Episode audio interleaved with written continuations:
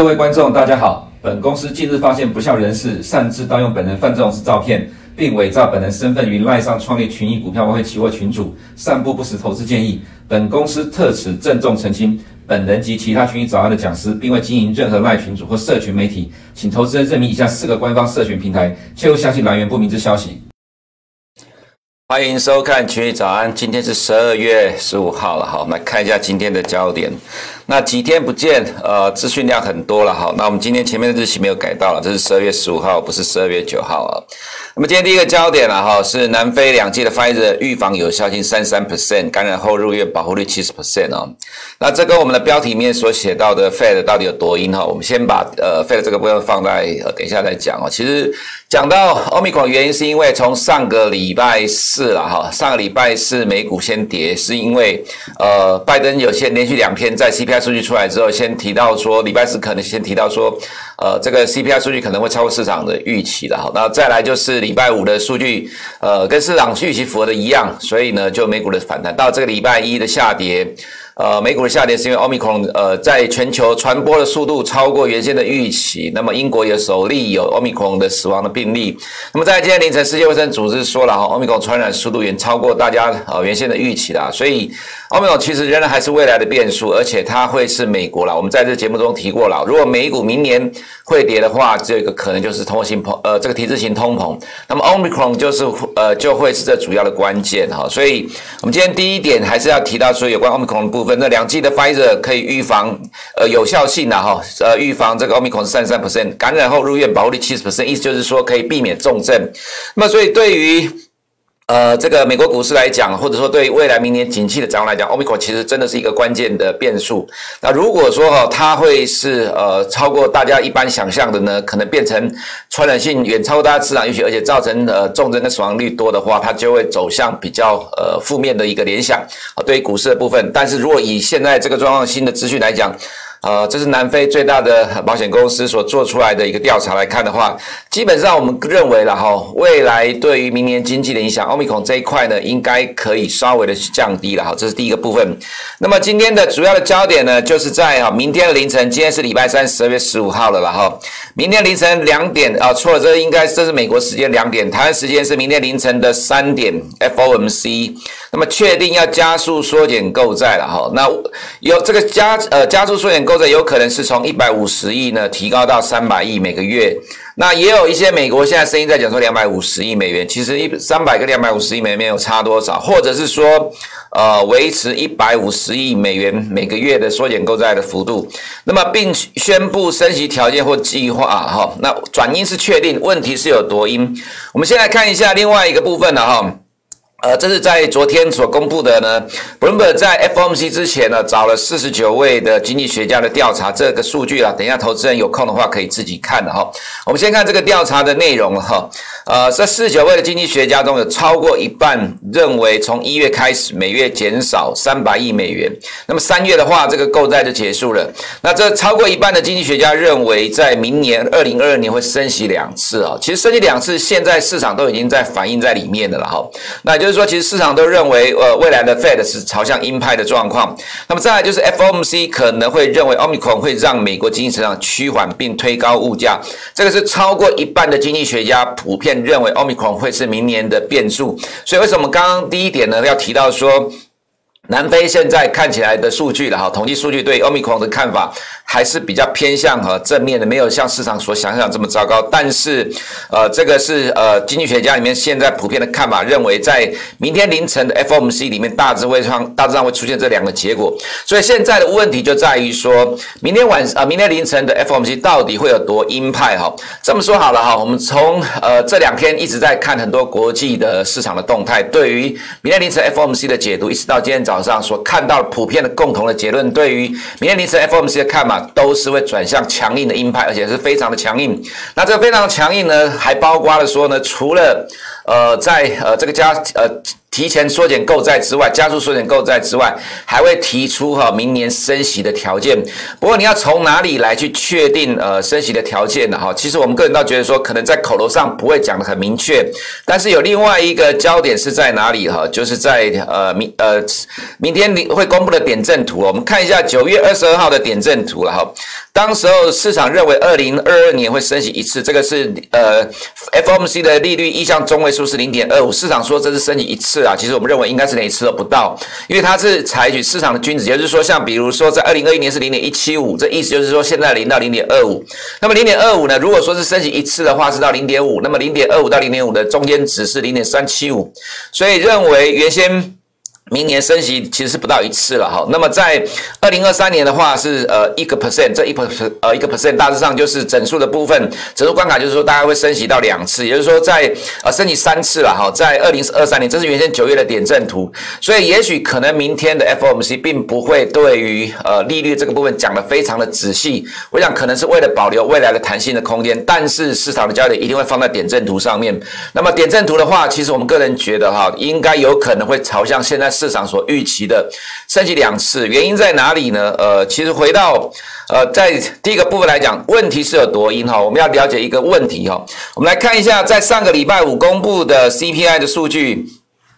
这个数据呢是创了三十九年以来的新高。上礼拜我们在开会的时候，也有人在问说，这为什么是一下三十年，一下四十年呢？其实你只要往前去看了哈，这个黄色这一条，橘色这一条呢是名目的 CPI，上一次来到这个水位是在一九八二年，所以你往前推，大概就是三十九年以来的新高。那么在明呃十二月或者是明年的第一季啊，没有意外的话，就目前的状况来评估，应该会继续往上推升到七个 percent 之上，也就是未来几个月，呃，美国的通膨还会再持续的往上推升。这让呃美国人呢哈，当然还还是有很多年纪大的，在年纪大美国人经历过过去的这个一九七零年代、八零年代停滞型通膨的情况。那么在一九八零年这个地方呢，名目 CPI 最高来到十四点七，那核心 CPI 来到十三点六。那近期来讲的话，虽然说没有到达礼拜上礼拜四一般人所讲可能到七个 percent，可是未来几个月会超过七个 percent，这其实就造成了美国民众的压力跟担忧，或者说恐慌了哈。我们再来看另外一个数据了哈，就是 Fed。其实衡量呃未来通膨是多么强，压力有多大，其实并不是看我们在早上常常看出来通膨预期，金融市场里面所提到的十年公债殖率减掉 TIPS，而是看什么呢？上面这是在昨天公布的纽约 Fed 对于未来一年消费者的通膨预期是六点零哈，这个数据。呃，超过了密西根大学里面的消费者通膨未来一年的通膨预期四点九，那么这个数据是 Fed 呃参考通膨预期的重要的指标，也就是说，其实对于 FED 来讲，现在的重点在于要压制消费者对于通膨的预期。那么现在来看，为什么近期美股还是维持强势呢？因为虽然升高了通膨预期哈，但是它到目前为止呢，还没有去影响到在今天呃今天晚上要公布的另外一个数字了哈，就是呃这个零售销售的部分。那么零售销售的话呢，呃市场预期是会成长零点八，前期一点七，也就是说到目前为止这个时间点，美国人的消费意愿还没有受到通膨压力窜升的影响。虽然大家都担忧明年的通膨会。呃，不断的上升，冲击到美国经济，影响到美国民众需求。但在这个时间点，美国的经济还没有是明显的受到通膨的冲击。但是有一个部分已经受到明显冲击了，就是拜登的民调。还有接下来未来一年的最重要的一个部分了哈，就是明年的期中选举。现在如果照现在这个时间点来选的话了哈，拜登还有民其实呃，应该说民主党的在明年期中选举应该是会输的。所以其实现在的 FED 来讲，它其实加的加上一些部分叫做政治面的因素。所以，为什么 Lael Brainard 或者 Power 呢，在被提名的时候都提到说，遏制通膨变成首要任务。所以，为什么现在市场上都会认为明天凌晨的 FOMC 会变得非常的强硬的鹰派？那除了加速缩减购债了哈，还会提到呃明年的升息的条件。那我们刚才也对这部分也说了，我们个人觉得在升息这一块可能不会用很明确的文字来叙述，但是呢，可能你看到点阵图就会看到 Fed 对于明年升息的动态的预期，哦，它其实是真正的关键。所以在明天早上还是要观察点阵图这一块，呃，就会对市场产生呃不同的影响。那么先这样看好了了哈，假设如现在市场上所预期的这么样的鹰派。除了加速缩减购债之外，另外又又会提到呃这个升息的条件等等之类情况之下，那么这个会对美股来讲会产生短期负面影响。我们认为这是短期，那么美股会进入呃短期的修正。虽然说现在是高档震荡了哈，不过我们认为短高档震荡之后很有可能变成短期的下跌。这下跌就要靠均线是否能够支撑。再来就是如果它并没有如市场预期的这么的强硬鹰派的话，那当然对于美股之上对就比较正面有利，就会反弹。所以没有这么强硬的鹰派。就是大概只有提到加速缩减购债了哈，那不会去提到说。呃，升息的字眼，那点阵图里面来讲，可能大概是只有一次而已。我们还是强调了哈，在九月的点阵图里面，它其实并没有来到一次的升息的预期了，大概不到一次而已，要到差不多是零点三七五这样的一个数字才大致上啊是升息一次，所以比较有可能的情况是在点阵图部分是变成零点三七五，假这是比较偏鸽的情况。如果是这样的发展的话，就会对股市比较有正面的帮助了哈。那么再来就是为什么呃 Fed 现在变让市场认为它会变得非常的。强硬鹰派，除了刚刚讲到的 CPI 之外啦，接下来就是要去了解未来的美国 CPI 到底会怎么走了哈。那么近期，当然我们看到国内有些券商也提到说，哎，油价也下跌了哈，所以其实看起来通膨压力趋缓，真的是这样吗？其实另外一个部分在于了哈，FED 有超过三百个经济学的博士，在美国的金融市场里面，各个券商都有很多经济学家，不只是券商啊，其实各个大学学界都有很多学者在研究。美国的 CPI，当然，名目 CPI 这块部分来讲的话，油价现在是在高档震荡。但是另外一个问题在于哈，我们来看另外一个数据了哈，这是美国的房租的年增率了哈。那么这是今年哈三大机构 Zero、Yardi 跟 CoreLogic 呃这三大机构的房租指数哦，今年以来的。房租的年增率都是暴增的，那么这个是呃关于新的租金啊，就新签约的租金开始生效之后，今年以来呢是不断的暴涨的哈，那这一直延续到现在都是一样的情况。但是呢，在美国的 CPI 项目里面，它并不是去区分新旧的租金，它其实大它都含在里面，但其实反映的大部分都是旧的租金，所以这个是今年度的新签约的租金看起来的年增率一路的往上窜升，从年初窜升到今年目前这个时间点年底的位置。那么从 CPI 的角度来讲，它的房租年增率会落后。新增房租大概呃，就是新增加的房租的租金年增率大概是半年到一年时间，所以其实现在在美国这边的预测已经看到，就是明年的部分整年了哈，这个 CPI 年增率来自于房租的这一块会窜升到七个 percent，那明年来自于房租的动能会取代的油价这一块对 CPI 的推升，所以明年一整年的美国的 CPI 可能会维持在高档四到五个 percent 这样的上下的震荡，这是目前现在所看到最新的预测了哈。那我们永远跑在市场的前面。来，你先告诉你现在市场的逻辑在反映什么，而不是说你只看过去的状况。所以明天凌晨的 FOMC 呢，它会朝向什么样的方向来发展？就是我们刚才讲两个方向，一个就是如市场现在所预期的，非常的强硬的鹰派，除了加速缩减购债之外，可能也会提出升息的条件。那假设没有升息条件提出来的话，就是看点阵图会不会是两次的升息了。好，那么债券市场预估的是已经两次的升息，可是股票投资人可能还没有预期到有这么高的升息的幅度。好，所以就要看点阵图的状况，但。是如果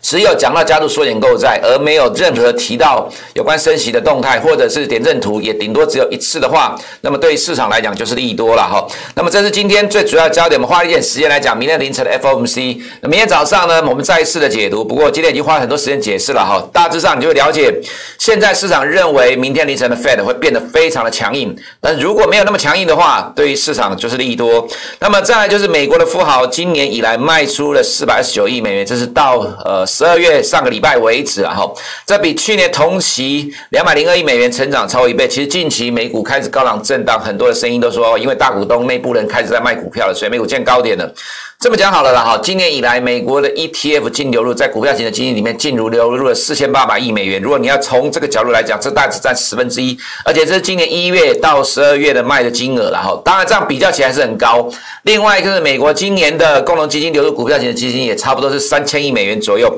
所以其实加起来大概是八千亿美元的情况之下，其实你要这样比较来看。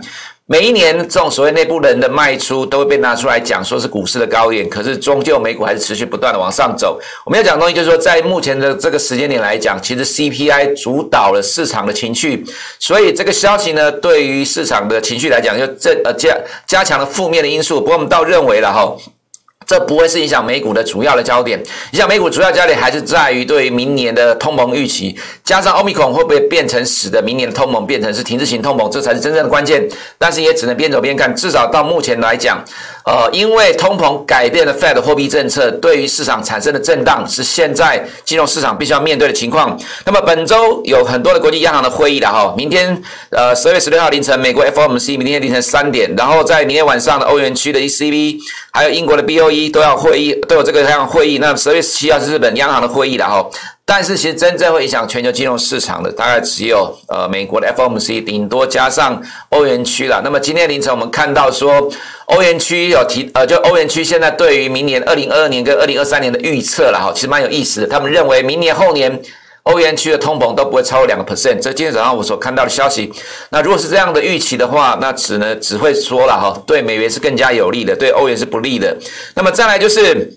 呃，降准跟中央经济工作会议救得了 A 股吗？其实上个礼拜到昨天，一直到昨天为止，外资都是持续的买超 A 股的，这证明就是说外资还在玩降准行情。不过 A 股昨天。看起来表现不好，原来是因为房企危机没完没了。现在，呃，之前的恒大现在都是世贸，其实也不是只有世贸，一堆的房企都有问题。所以在短线谈了之后呢，现在开始又变成房企的压力上来了哈。我想可能这投资人需要多关注了哈。那么再来个 Intel 要台积电三奈米的专线呐，这今天的媒体的头版，我要讲的是市场早就知道这件事情了，这不是新闻的哈。怎么说哈？今年年初台积电一路往上冲，冲到六百多块的时候，当时候最主要一个期待就是。Intel 要在台积电下单三纳米，后来 Intel 换了新的执行长 p e l g i l Singer，。那他就提到说，要全力发展自己的晶圆代工事业，就造成台积电今天盘整了一整年了。其实我们在这一整年跟很多的各种不同的管道在 check 了，其实大概大概都得到同样的结论，Intel 最终还是会来台积电下单三纳米啊。所以即使今天的这个消息，我们觉得对台积电股价的帮助有限的哈，其实还是要看明天凌晨的 FOMC。好，再来看一下另外一个昨天晚上影响股市的呃焦点，就是在 PPI 了哈。那昨天晚上公布了美国的 PPI，实际是九点六。那么来到多年来，二零一零年有这个数据以来的新高。那么核心的 PPI 是七点七了哈，所以让市场也担忧通膨的压力。所以其实环绕在这几天，真正的焦点就是对于通膨压力对股市产生的担忧哈。那我们看一下，这是美国的 PPI 跟 CPI 的数据，虽然两个指数来讲未必完全同向了哈，但是趋势是一致。那所谓未必完全同向，你可以看到就是在。PPI 有往下掉的时候，其实 CPI 也有往上走的时候；PPI 有往上走的时候，其实 CPI 也有往下走的时候。但其实大的方向趋势上来讲，不会差太多，尤其是在急涨急跌的阶段。那么现在 PPI 还在急涨的过程了哈，所以其实对于未来的 CPI。仍然有压力，这也是今天美股会震荡下跌的原因哈。那这刚刚有提过了，那再来就是今天晚上主要公布的零售销售预期零点八，这代表其实现在美国的经济消费这一端还没有受到呃这个通膨预期升高的影响。那原油的话，IEA 表示说明年的上半年第一季看起来就可能会变成供过于求的情况，所以今天油价也变成暂时的震荡了哈。我值得留意是欧洲天然气的收盘已经来到了十月的新高了哈，这个其实还是要留意通膨的压力。欧洲的这个部分进入了寒冬，电价的上涨，呃，这个其实对于呃欧盟来讲，欧元区来讲啊，他们讲明年的通膨不会超过两个 percent，其实这蛮有意思的哈，呃，值得投资人多关注这方面的资讯。那么，这是欧洲天然气的库存现在仍然低于五年的平均，所以支撑的天然气的价格上涨。那这我们常常在看的哈，不用花太多时间来讲哦。这个债券市场认为明年的升息的预期没有改变，明年两次，后年五次。那么我们看到昨天晚上 PPI 公布之后。两年的公债殖利率往上窜升，那呃股市的部分其实也是跌幅的扩大了哈，所以其实，在债市也在反映呃这样的方向。当然，这对美元的走势来讲是比较正面，我们还是原来维持原来看法，美元还是中长期的升值的趋势。这是 S M P 五百的期货哈，在昨天晚上 PPI 公布之后就开始往下跌了，跌幅就扩大了，虽然到尾盘跌幅收敛，不过这是影响。美股的关键，所以我们为什么看这些图？就是告诉你现在市场它的焦点、它的疑虑、它担忧的是什么？环绕在明天凌晨 FOMC 到底会有多么的鹰派、多么的强硬？如果没有市场预期的那么强硬的话，那么投资人就会缓一口气，对于美股来讲就有机会反弹。如果如市场预期的强硬，那么美股就会进入短期的震荡整理。哈，那金融股的话，呃，因为呃明天凌晨的预期是强硬的，有利于殖率的上涨，所以有反弹。当然，让今天的道琼。跌幅比较小一点，但其他的 S&P 五百跟纳斯达跌幅就比较大了哈。这还是 FOMC 前的震荡，就看 Fed 的态度是如何哈。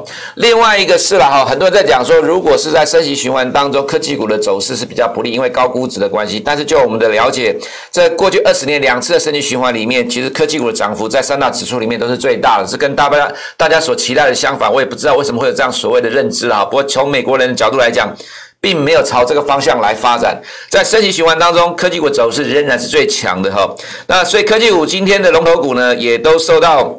呃市场因素的压回。不过我们认为还是看明天凌晨的 FOMC 才会有明确的方向啦。那那它一百这大型股走势相对上还是比较抗跌啦，守住五十年均线，就看明天凌晨的发展。那至于在亚洲市场的部分来看呢，哈。ADR 今天是小跌，原因是因为微博的事情呢，是在昨天凌晨的 ADR 已经先反应了，所以昨天的科技股呢重挫。那因为微博被网信办罚款只有三百万人民币，但却造成整个重挫，因为市场担忧这个中国的监管没完没了了哈，所以这也是我们一直在讲的。香港科技股是一个长期空头的趋势啊，它顶多只能是一个短期的震荡而已啊，短期的反弹。那么恒生指数的话，受到科技股跟地产股重挫拖累的影响了哈，我们认为香港股市科技股跟恒指都是有中长期的压力哈。那么重点在于昨天的世贸哈，跌了二十个 percent，前一天跌了十个 percent 哈，这是流动性的危机。所以恒大虽然重组了，但是一家接着爆一家。这个我其实不太相信，说中国的房地产业者的股价会就此因为很大事情爆了，呃，爆出来就止跌了哈，一家一家的往下冲。呃，这个对于市场的 sentiment 气氛来讲，绝对是有一个比较负面的冲击哈。那外资在呃 A 股来讲，买超有慢慢的在缩小，虽然还在玩呢、不过我们认为说接近现在这个时间点来看的话，呃，看起来外资也会暂时先呃慢慢的淡化了哈。那 A 股的逻辑上来讲的话，它其实反映的还是外资在玩这个短期的降准，不过外资的买超如果慢慢降低之后。呃，这个反弹的力道空间，我们觉得就会有限了哈。那宁德时代也是在区间的震荡。那重点在于看金融股了，这反映到房地产市场的状况。呃，我们看到地产股指数重挫了二点三十 percent，所以金融股就会跌了哈，这是很正常的发展。但是呢，多头在拉茅台。